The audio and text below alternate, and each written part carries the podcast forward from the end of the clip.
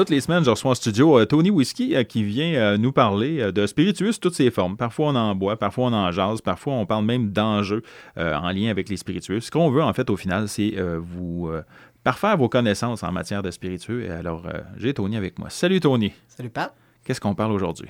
Aujourd'hui, on va parler de cuisiner avec les spiritueux il y a un gars qui t'a proposé ça. Et eh oui, sur ma page Facebook, la page de Tony Whiskey, j'avais demandé aux auditeurs qu'est-ce que vous aimeriez entendre parler? Un certain Patrick qui a suggéré cuisiner avec les alcools forts. Il a fait ça, lui. Ben oui. Bon, OK. Ben, d'emblée, dans, d'emblée, j'ai envie de te demander est-ce que oui, on peut cuisiner avec les spiritueux? Tout à fait. sais, oui, on, on parle de cuisiner avec du vin, on peut cuisiner des fois avec des affaires comme le porto, des choses comme ça, mais oui, les, les alcools forts aussi, on peut. Oui, c'est sûr qu'il faut bien doser parce que c'est fort. Ouais. Ça peut être rapidement très goûteux dans une recette. Euh, ma femme a souvent fait le saut. J'ai tendance des fois à être très généreux euh, sur les doses que je vais mettre.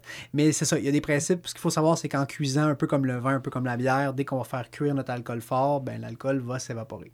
que tu vas garder juste le profil de saveur de ton alcool. Oui, par contre, il peut s'altérer, il va beaucoup diminuer avec la cuisson. On va en parler un petit peu aussi là, de quel alcool est peut-être le mieux dans quelle situation. OK, on commence avec quoi? Ben, on va parler avec le roi de la cuisine en termes de spiritueux, c'est le rhum.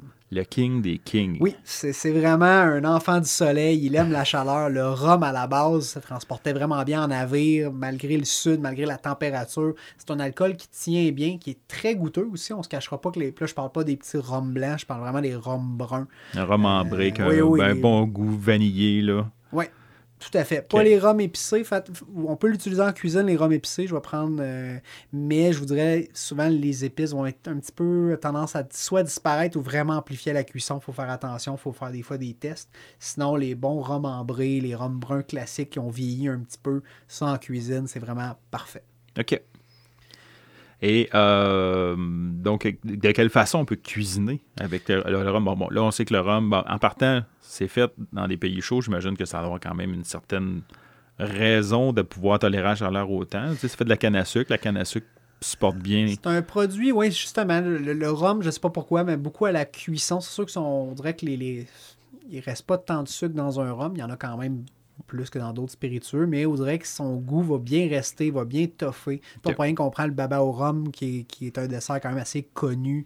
Euh, je vais prendre tout ce qui est les viandes, les jambons au rhum. Euh, ça, existe vraiment. Il y a beaucoup de recettes autour du rhum parce que ça se prête bien à la cuisson. Le tiramisu. Oui, c'est vrai. Hein? C'est Marco Cagliari qui me l'a dit. Moi, je dis ça de même. Sinon, ben comme je disais, les alcools forts en général, on peut les utiliser pour les sauces, les marinades, les saumures. C'est sûr, je vais vous conseiller quand même de prendre, euh, allez-y, exemple, si vous avez une viande qui est très goûteuse, mais allez-y avec un rhum qui goûte beaucoup. Ou si vous, voulez utiliser un whisky, mais je vais vous conseiller peut-être plus un bourbon versus un scotch. OK. Ou plus vous allez si vous voulez vraiment garder la saveur, ne pas l'altérer, je sais qu'il y en a a des fans de scotch qui aiment faire, ben allez-y peut-être avec une sauce qu'on va mettre à la fin de la cuisson ou en toute fin de cuisson. Si vous voulez vraiment y aller avec un, whisky que vous voulez rajouter au début de votre cuisson sur une pièce de viande, une marinade, un mijoté, ben allez-y avec quelque chose quand même costaud. C'est pour ça que je sais que j'aime bien les bourbons américains, souvent plus sucrés, euh, avec un petit peu plus de punch au niveau des épices ou des, des rye canadiens qui sont très très épicés, goûtent beaucoup la cannelle. Ben là, on peut y aller en début de cuisson, ça va quand même bien toffer. Par contre, si on a un petit scotch fumé, ben si vous le mettez au début, sûrement qu'à la fin, il goûtera presque plus. Je conseille vraiment plus de le mettre dans votre sauce qu'à la fin, vous allez badigeonner sur votre viande ou qu'à la fin, vous allez rajouter dans le mijoté. Ben, on m'a souvent dit d'ajouter euh, les alcools en fin de cuisson quand même pour garder un peu de la force, puis juste assez longtemps pour permettre à ton alcool de, se dissiper, en fait, de s'évaporer partiellement. Euh, sur le coup, quand tu as parlé de saumure, j'étais surpris, puis dans ma tête, ça tournait, puis j'essayais comme de faire des mix dans ma tête, puis je me suis dit au final, ça a du sens, parce que souvent dans une saumure, on va mettre, tu sais, euh, comme moi quand je fais saumurer ma, non, mais quand je fais mariner ma dinde, exemple, je mets des baies de génévrier dans mon, dans mon eau. OK. déjà d'emblée, je mets du genévrier puis je mets plein, plein, plein d'aromates. Mais souvent, un gin, quand c'est, quand c'est fait, c'est fait avec, avec ça.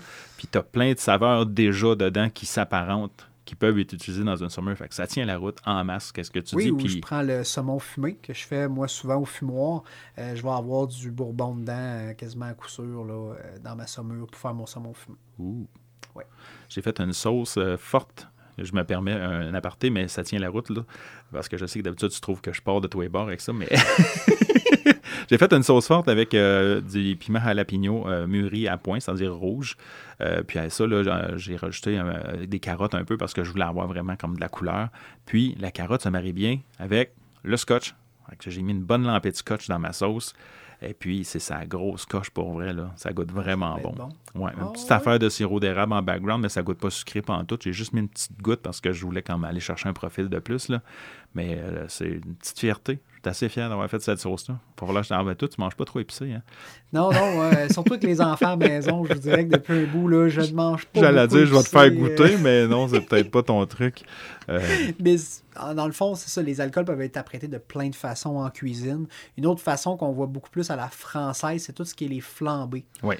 Euh, que dans ce cas-là, c'est sûr que les brandés, les calvados, les cognacs, j'ai un petit peu moins tendance à mettre les cognacs en flambé, parce que je trouve que c'est plate de prendre une bouteille quand même plus dispendieuse puis de la faire brûler, même si ça va chercher des bonnes saveurs. Ouais, parce que des cognacs abordables, ils en mouillent pas tant que ça. Là. Il n'y en a pas tant que ça. Il y en a, mais c'est sûr que si je compare les brandés, les calvados, des fois, je trouve qu'on peut aller chercher un qualité-prix que pour utiliser en cuisine va faire pas mal moins mal au cœur. Puis on peut garder notre, notre cognac pour notre verre à côté qu'on va boire pendant la cuisson, au pire. là. Ben ouais. Mais c'est ça. Vraiment, il y a les flambés pour tout ce qui est les crêpes. Là, euh, je dirais là, même le calvados, qui est un alcool de pomme. euh, pour ce qui est des fers flambés avec des crêpes, ça peut être très intéressant. Ça, j'allais dire, on pense à des crêpes Suzette ou des affaires comme ça. Ou, euh, ouais. Ah, j'ai faim, là.